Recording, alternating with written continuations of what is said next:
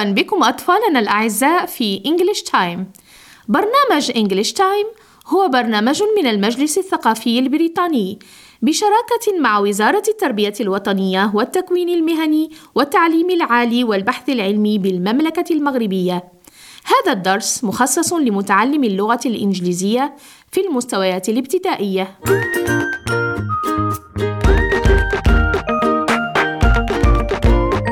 مرحبا أنا معلمكم حسن.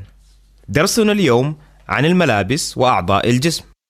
سنبدأ الدرس بأغنية تساعدنا على أن نتذكر مسميات الإنجليزية لأعضاء الجسم. ثم بعد تعلم الكلمات والمفردات نلعب معا بعض الألعاب مثل لعبة right or wrong. كذلك سنتمرن على نطق بعض الأصوات في اللغة الإنجليزية. فضلا جهزوا الكراسات والأقلام.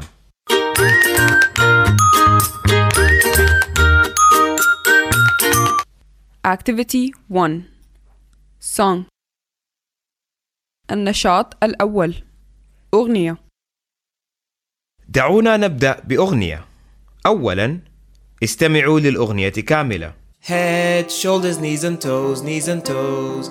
Head, shoulders, knees and toes, knees and toes. And eyes and ears and mouth and nose. Head, shoulders, knees and toes, knees and toes. الآن استمعوا مرة أخرى للأغنية. هذه المرة تابعوا ترجمة كلمات وعبارات الأغنية. Head. Shoulders. Knees. And toes. رأس أكتاف ركبتان وأصابع القدمين knees and toes. ركبتان وأصابع القدمين. Head shoulders knees and toes.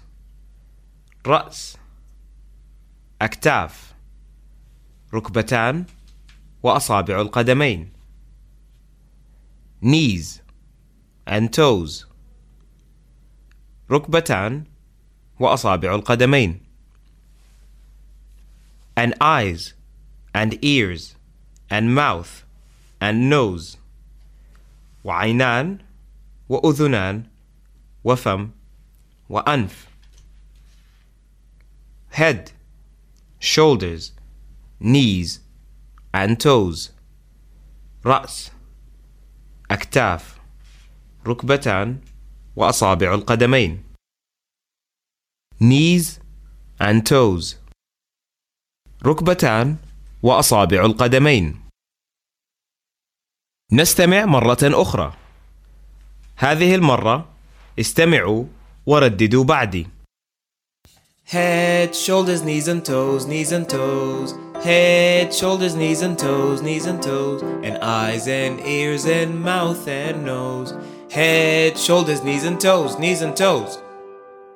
ممتاز الآن استمعوا للأغنية مرة أخرى وتفاعلوا حركيا مع الكلمات Head, shoulders, knees and toes, knees and toes. Head, shoulders, knees and toes, knees and toes. And eyes and ears and mouth and nose. Head, shoulders, knees and toes, knees and toes.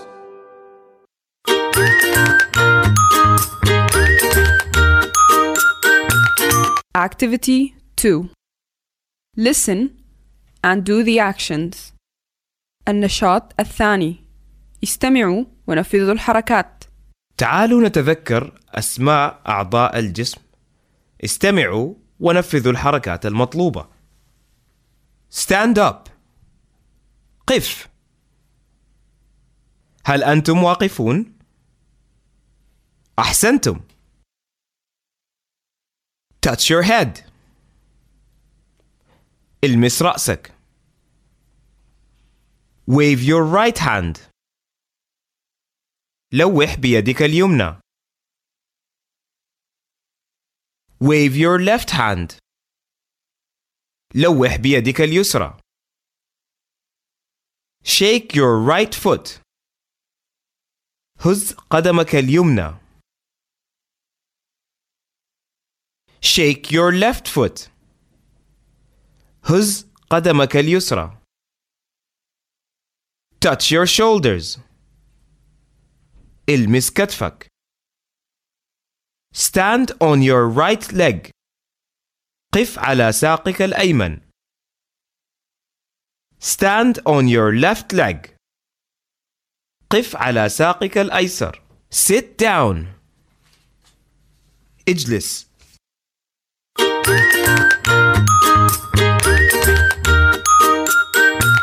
Activity 3 Right and Wrong Game. النشاط الثالث لعبة صواب أم خطأ؟ حسنا. تعالوا نلعب لعبة right or wrong. استمعوا أولا. I'm wearing a shirt on my body. أنا ألبس قميصا على جسمي. I'm wearing a shoe on my foot أنا أرتدي حذاء في قدمي I'm wearing a skirt on my body. أنا ألبس تنورة على جسمي. I'm wearing a scarf on my head. أنا أضع خمارا على رأسي. I'm wearing trousers on my legs. أنا ألبس بنطالا على أرجلي.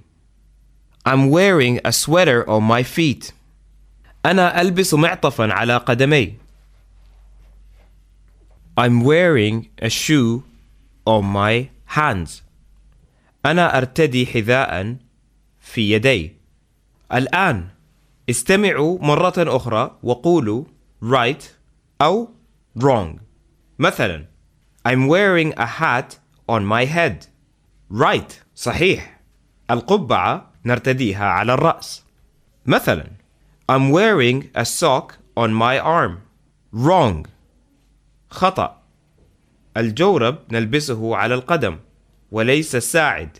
I'm wearing a shirt on my body. Right. I'm wearing a shoe on my hand. Wrong. I'm wearing a skirt on my body. Right. I'm wearing a scarf on my head. Right. I'm wearing trousers on my legs. Right. I'm wearing a sweater on my feet. Wrong.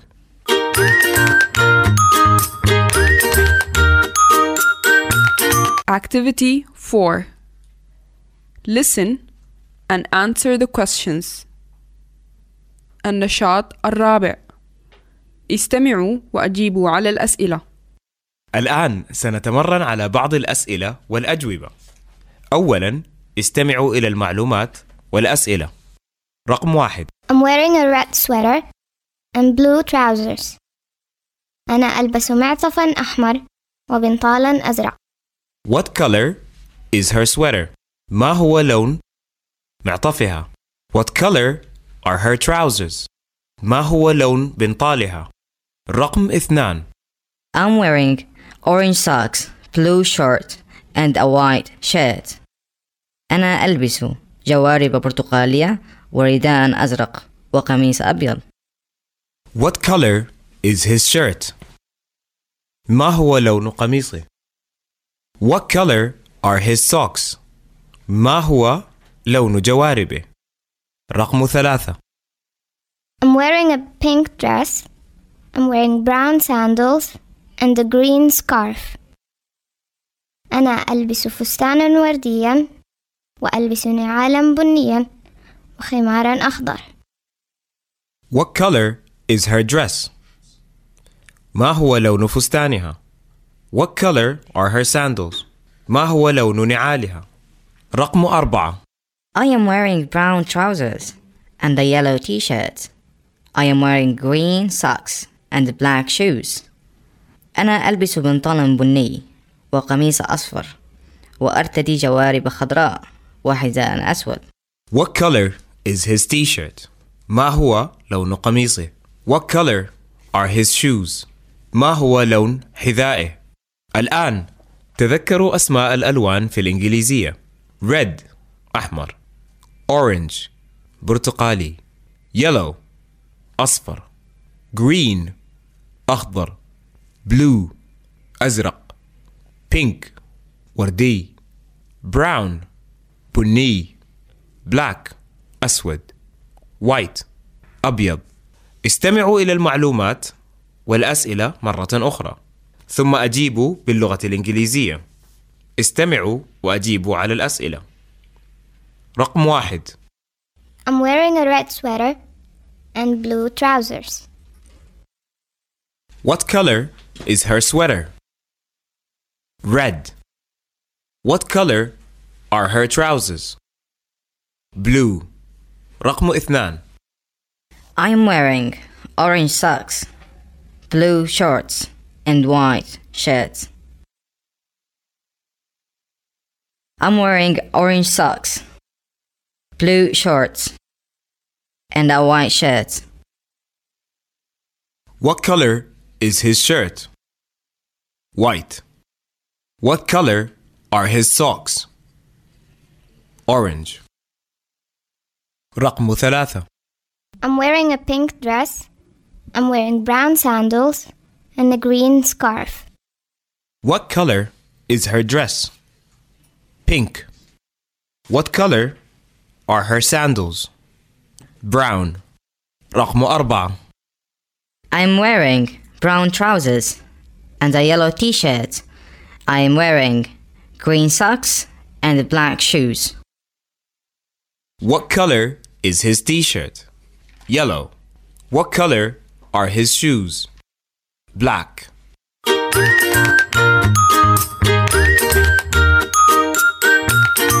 Activity 5 Sounds work. النشاط الخامس. تمارين الأصوات. الآن دعونا نتمرن على أصوات اللغة الإنجليزية. استمعوا وادمجوا الأصوات لتركبوا كلمة. ما هي الكلمة؟ مثلا ه أ ت هات. الأصوات ه أ ت تكون كلمة هات. د. ر ا س dress فستان س او ك sock جورب س ك ار ف scarf خمار ش ر ت shirt قميص ش or ت س shorts. رداء. ج. أ. م. ب ر jumper سترة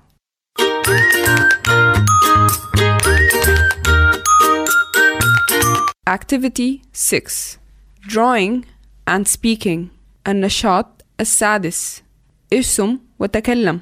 بعد الدرس ارسم صورة لنفسك في كراستك. ارسموا أنفسكم مرتدين الملابس التي تحبونها. أخبروا أفراد عائلتكم عن صوركم. مثلا يمكنك أن تقول أو تقولي I'm wearing a blue dress أو I'm wearing yellow socks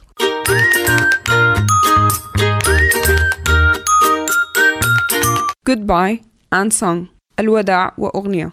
ممتاز. أحسنتم جميعا. لقد تعلمتم اليوم الكثير من اللغة الإنجليزية دعونا نختم بأغنيتنا على أمل أن نلتقي الدرس القادم Head, shoulders, knees and toes, knees and toes. Head, shoulders, knees and toes, knees and toes. And eyes and ears and mouth and nose. Head, shoulders, knees and toes, knees and toes.